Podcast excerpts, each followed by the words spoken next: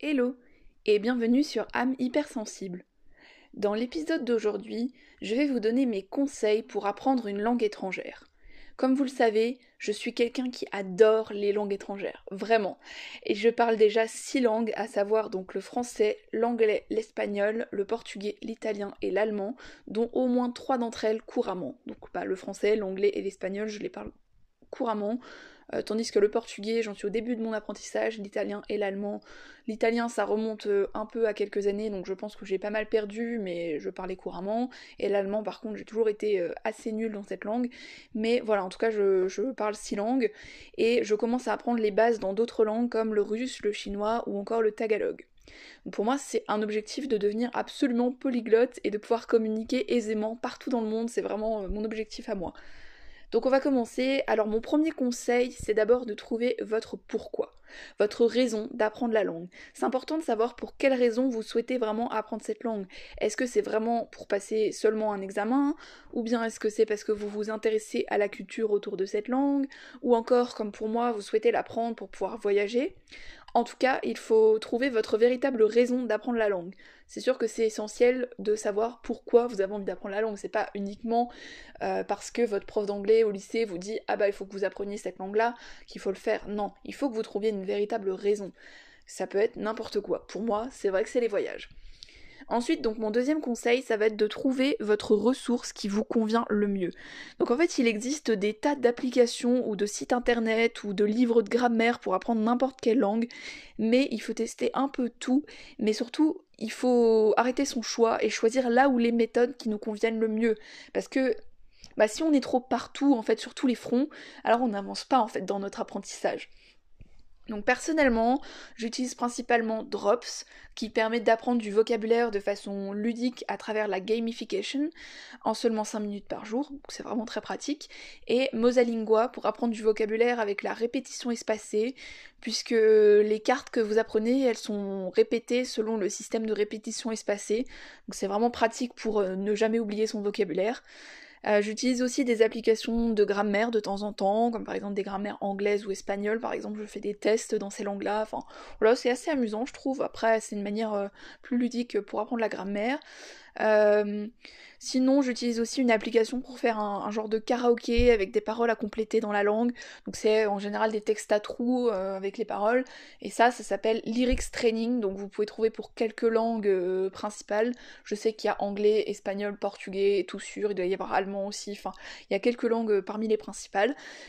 sinon, ce que je pense, c'est qu'il faut aussi et surtout pratiquer la langue. Et pour cela, le mieux, c'est d'abord de regarder des vidéos, YouTube, Netflix, etc mais aussi de parler avec des natifs. Et c'est là que les applis de langue comme HelloTalk ou Tandem euh, entrent en jeu.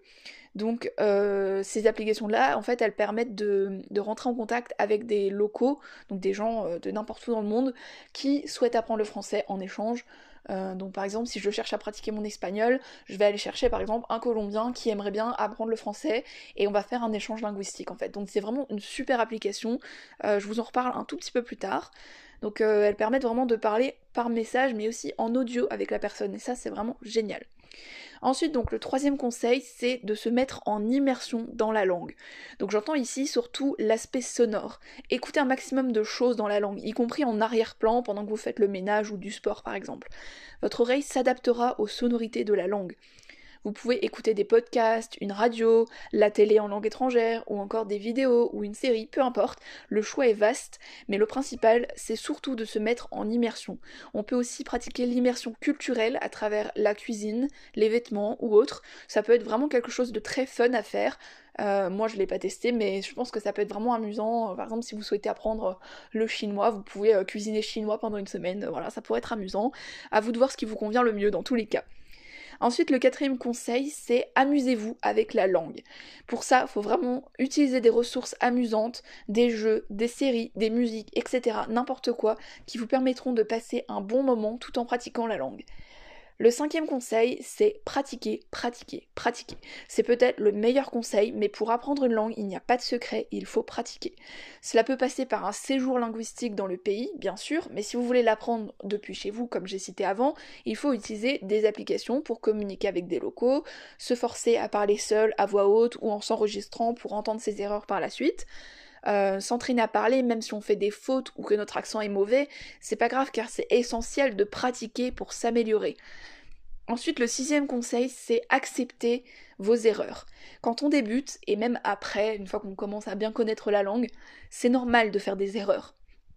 Regardez par exemple, nous en français, on fait souvent des fautes de langage. Par exemple, combien de fois j'ai entendu des gens dire euh, mais si je pourrais? C'est pas français. Vous êtes d'accord avec moi C'est pas français. Les si n'aiment pas les ré, comme on dit.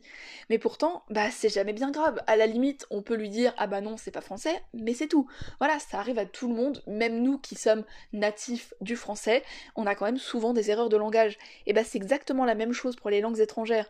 Au début, peut-être que vos phrases elles vont ressembler à un, bébé qui sait pas parler, du genre je vouloir pain, mais c'est pas grave. Au moins, vous allez vous faire comprendre quand même, et c'est le principal. Le reste viendra par la suite et l'accent c'est un petit peu la cerise sur le gâteau. Faut pas se mettre la pression pour avoir un accent parfait, surtout au début, ça a pas beaucoup d'intérêt. L'accent, c'est vraiment pas important. Le principal, c'est d'abord de savoir faire des phrases, euh, même si au début elles ont pas beaucoup de sens. Après, on rajoute les verbes, on les conjugue, on essaie de rajouter des compléments, on fait des phrases de plus en plus complètes. Et ensuite, à partir de là, une fois qu'on commence à vraiment maîtriser le vocabulaire, la grammaire, etc., là, on va pouvoir commencer à ajouter des touches d'accent. Donc pour ça, il n'y a pas de secret, il faut écouter hein, pour pratiquer son accent, il n'y a pas d'autre secret. Le septième conseil, c'est récompensez-vous.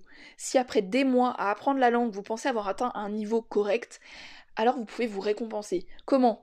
Eh bien, cela pourrait tout simplement être un voyage dans un pays où la langue est parlée. Si par exemple vous apprenez le portugais, pourquoi ne pas vous dire je pars au Portugal ou je pars au Brésil l'an prochain? Voilà, ça peut être une idée, une source de motivation aussi pour continuer à apprendre la langue. Pareil, le russe. Vous pouvez vous dire, ah bah je vais aller en Russie euh, l'été prochain pour me récompenser d'avoir appris le russe. Voilà, je dis n'importe quoi, mais voilà. Ça c'est une idée. Ou sinon, vous pouvez aussi utiliser des récompenses intermédiaires. Donc à chaque fois que vous atteignez un de vos sous-objectifs, eh ben vous pouvez vous récompenser. Donc par exemple en vous offrant une place de cinéma, un concert ou n'importe quoi qui vous ferait plaisir. Je pense que c'est important aussi de rester motivé.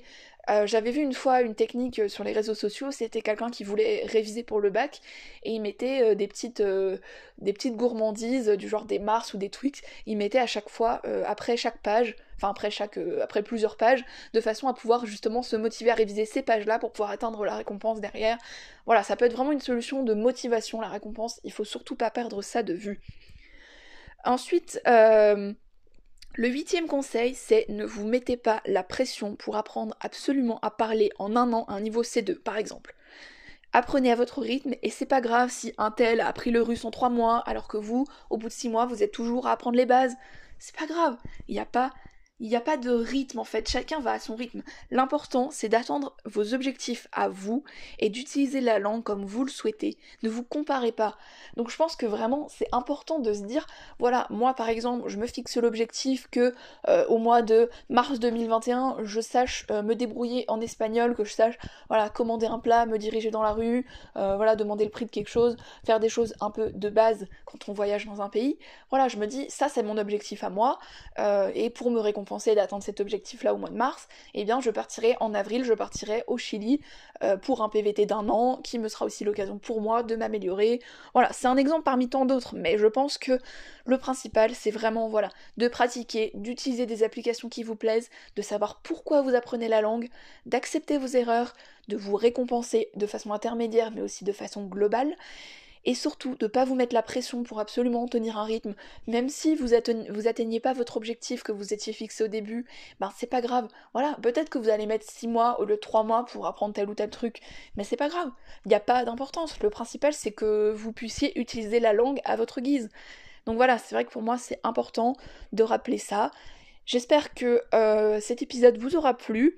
J'espère que je vous ai donné des conseils pertinents. J'ai essayé de le faire un petit peu en improvisation et sans coupure.